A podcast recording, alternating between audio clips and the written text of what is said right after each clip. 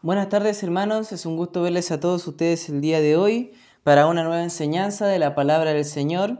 Y estamos hermanos en un, no sé ya cuántos domingos llevaremos de esta manera, creo que ya llevaríamos alrededor de dos meses, quizás un poquito más, haciendo nuestras reuniones online, hermano. Y sé que es un tiempo difícil, complicado, no nos podemos ver, no estamos juntos, pero hermanos, seguimos aprendiendo de la palabra de Dios y siendo desafiados por ella.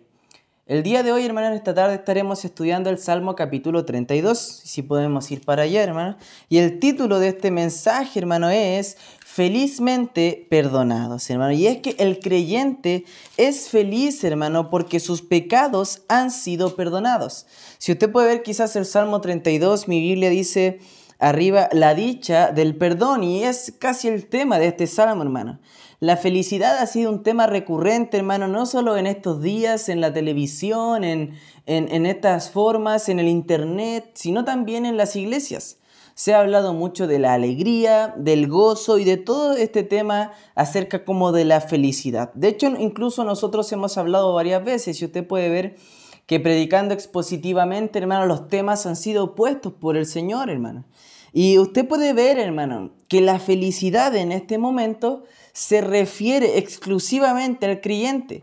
Es el don divino, el don divino, hermano, que disfrutan las personas a quienes no se les atribuye culpa, iniquidad ni engaño.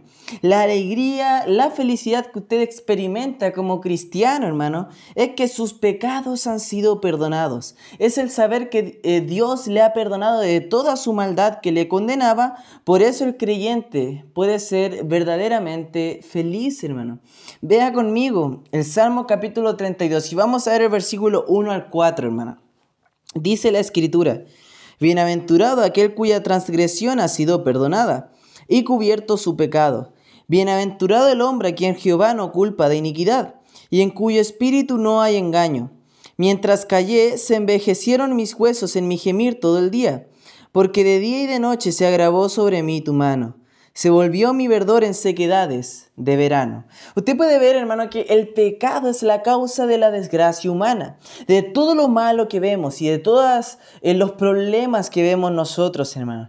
Las transgresiones del hombre han sido contra la ley divina, pero las del creyente son todas perdonadas y están cubiertas por la eh, expiación de Cristo, hermano. Vea usted, hermano, que no hay nada más importante que el hombre sea reconciliado con Dios. Dice, bienaventurado aquel cuya transgresión ha sido perdonada y cubierto su pecado.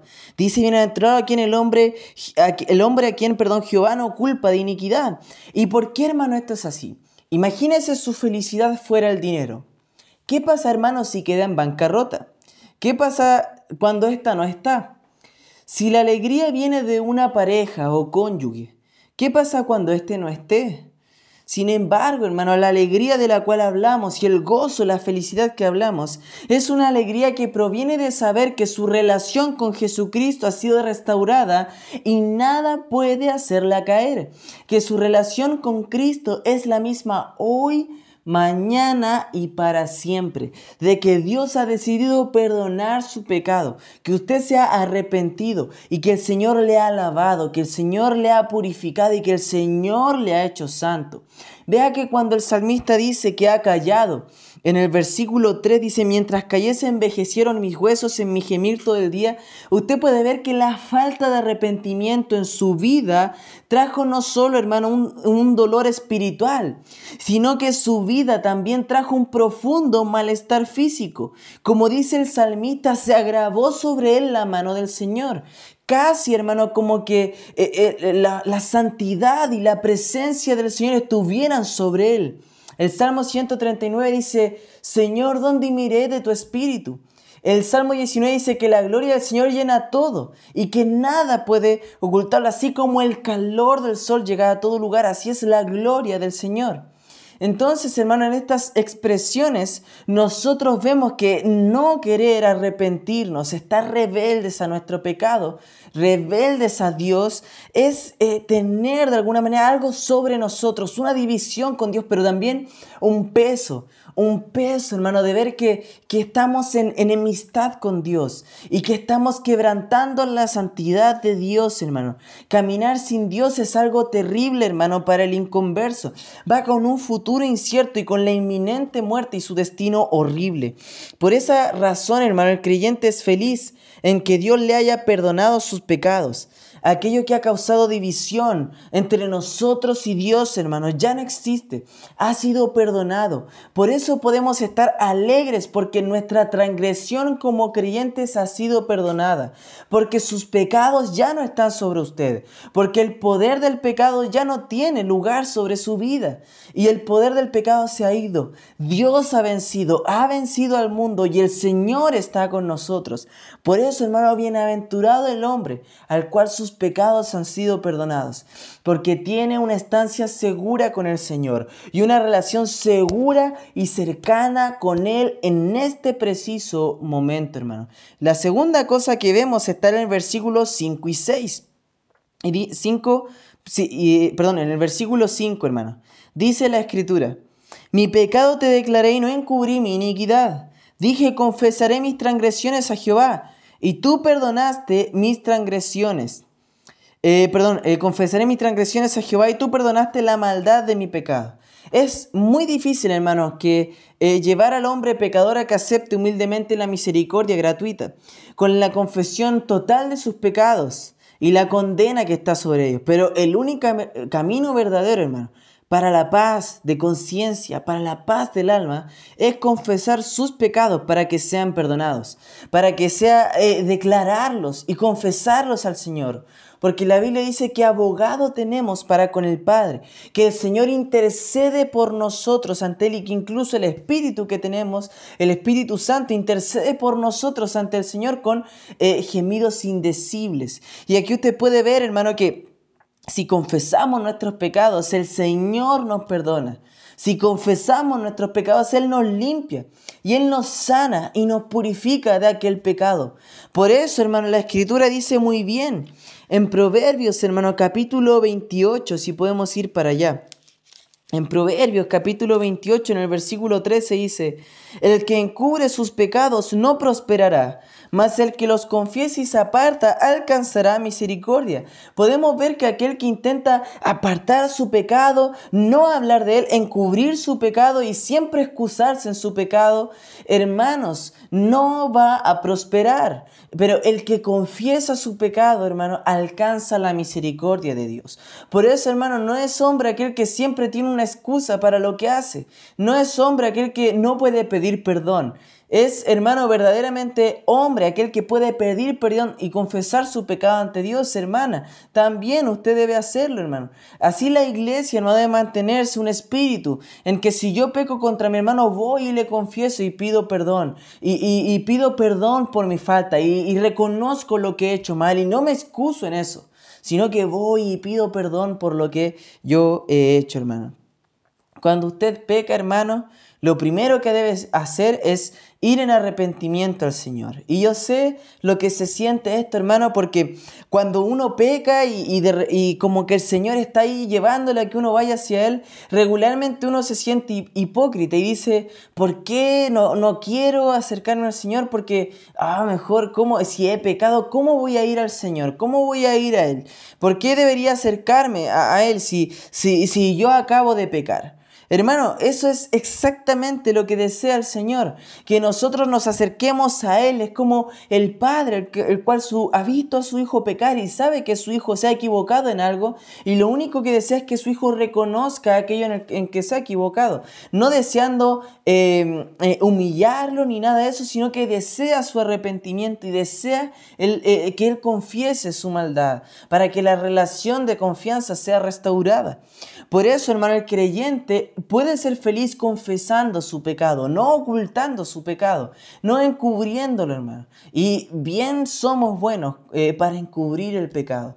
Nosotros debemos aprender a confesarlo, a ser honestos con Dios y a hablarle de lo que estamos haciendo mal.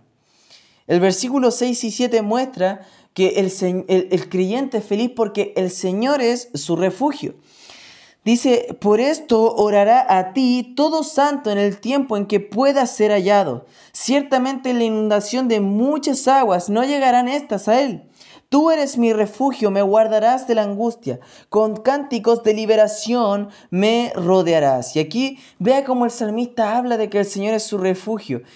Y, y ve cómo no puede existir algo más importante, hermano, que el hombre busque a Dios. Por eso, hermano, no hay nada más importante en este preciso momento que usted y su familia estén buscando al Señor, que usted y su familia estén buscando de Dios, hermana.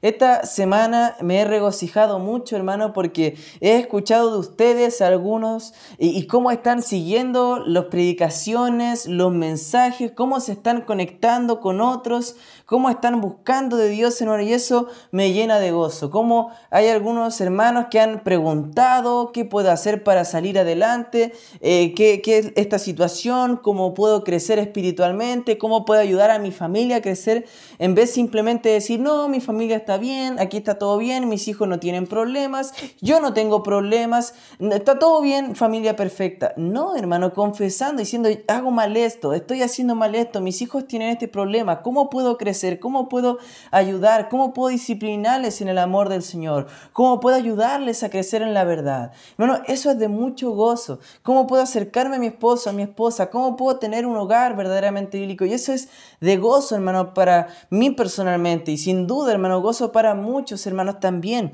Debemos ver que el Señor, hermano, es nuestro refugio. Y si en este tiempo hemos de buscarle, hemos de hacerlo, hermano, y acercarnos a Él. El Señor está haciendo la obra en su iglesia y desea hacer algo con nosotros como iglesia en este tiempo, hermano.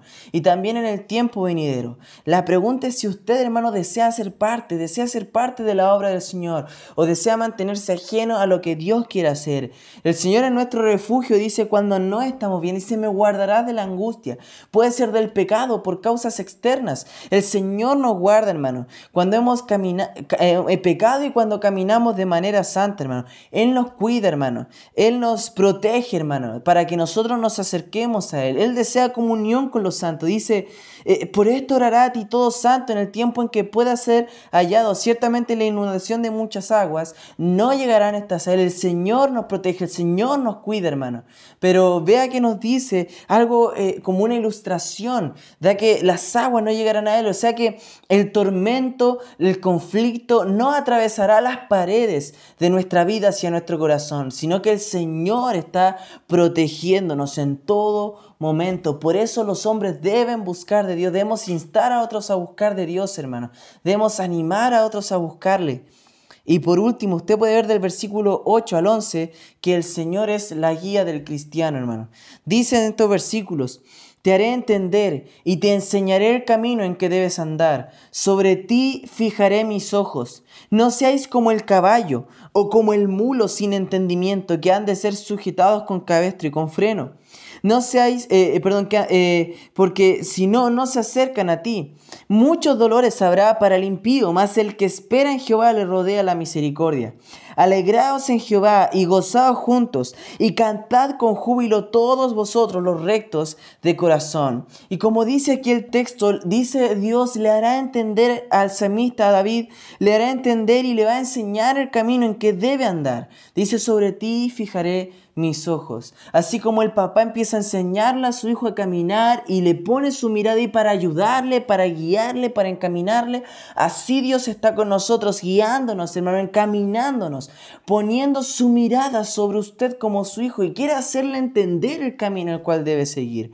Por eso, hermano, en contraposición de las actitudes de los animales, como el caballo, el mulo, que deben ser sujetados y movidos contra su voluntad, eh, pues no desean obedecer, no tienen capacidad de analizar críticamente las cosas. Dios dice, no seas así, no seas de esa manera, piensa, razona, debes seguir mi camino. Quiero hacerte entender, quiero hacerte comprender quién soy yo, quiero hacerte comprender mis caminos, quiero hacerte comprender cómo buscarme, quiero hacerte comprender cómo servirme, quiero hacerte comprender cómo dar testimonio de mí, quiero hacerte comprender cómo guiar tu vida, tu familia, eh, tus hijos, tu esposo, tu esposa. Quiero mostrarte cómo hacerlo. Déjate guiar por el Señor, hermano.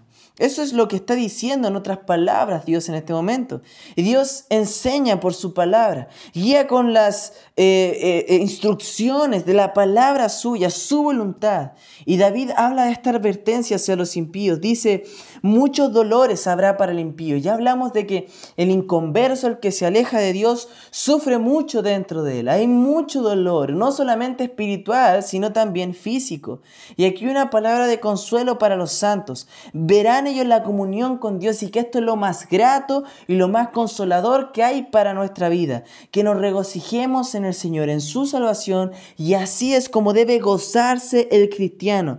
Dice, alegraos en Jehová y gozaos juntos. ¿Por qué? Porque Él ha perdonado mis pecados, porque Él me cuida, porque Él me protege, porque Él me guía, porque Él me hace entender el camino, porque Él me da discernimiento, porque Él me da la sabiduría y porque Él tiene en control mi vida. Hermanos, debemos estar gozosos en el Señor. Debe estar gozoso en el Señor en este momento, porque imagínese, hermanos, si Dios desease llevarle a usted a la presencia del Señor. Usted va a ir, hermano, y va a ser transformado, va a tener un cuerpo glorificado y sus pecados que ha cometido en su vida, eh, a los cuales nadie le obligaba, han sido perdonados por el Señor y su gracia, hermano. Y que su vida tuvo valor, hermano para la obra de Dios. Vea, hermano, esta semana cómo ha impactado quizás eh, el contagio del pastor Guillermo Garner, hermano, en la vida de otras personas. Eh, cómo este contagio que ha sufrido él y quizás el peligro de su vida ha llamado la atención de cristianos en, muchos lugares de Latinoamérica, hermano. Eh, sin mentir, hermano, debe haber visto fácilmente unas 50 publicaciones acerca de él. Y eso más que hablarnos de un hombre muy querido, más que hablarnos de eso, hermano, nos habla de un hombre que entregó su vida al ministerio de la obra de Dios. ¿No desearía usted, hermano, que quizás con sus momentos finales sea igual? Que la gente le recuerde, hermano, por la obra que usted hizo, que le recuerde porque usted ha tratado de influenciar en sus vidas y acercarse a ellos. Algo bien bonito, hermano. Pero ¿qué es esta palabra, hermano? ¿Qué es lo que sucede con eso? Sin importar, hermano, cómo haya sido nuestra vida, si hemos creído en Cristo y nos hemos arrepentido, sus pecados han sido perdonados, mi hermano. Y su vida descansa en el Señor. Sea lo que sea que pase, hermano, que Dios venga pronto o, quizás eh, pasen años hasta que nosotros eh, lleguemos a la presencia del Señor. Lo importante es esto, sus pecados han sido perdonados. Y ahora como en 5 o 10 años más, seguirán igual de perdonados. Porque eso no dependió de usted, sino de Dios. Y Dios quiso salvarle a usted. Por eso debe estar alegre, hermano. Porque el pecado ya no tiene poder sobre usted, sobre su cuerpo. Ahora puede vivir libre para el Señor, a quien tanto ama, a su amado. Y puede ir a Él, servirle y tener comunión con Él. Así que, hermano, qué gozo es saber que nuestros pecados han sido perdonados. Qué gozo es saber que sus pecados han sido perdonados y que usted pueda acercarse al trono de la gracia y tener comunión con Dios por esa sangre preciosa que Él derramó en la cruz para darnos, hermanos, la salvación. Así que tenga gozo, hermano, porque sus pecados han sido perdonados. Y si tiene dudas de su salvación, no dude, hermano, en conversar, en escribirme. Yo estoy ahí, hermano, para hablar. Si tiene dudas de la Biblia, de la fe, de todo, de incluso de su salvación, algo tan importante, no duden en escribirme, hermano, no hay tiempo que perder para acercarnos y buscar a Dios. Así que gocémonos en esta verdad de que bienaventurado es el hombre al cual sus pecados le han sido perdonados. Así que hermanos, seguimos orando por ustedes, sigo orando por ustedes, les amamos, esperamos verles pronto y deseo hermano con todo gozo que pronto ya nos volvamos a reunir, hermano. Que Dios les bendiga mucho.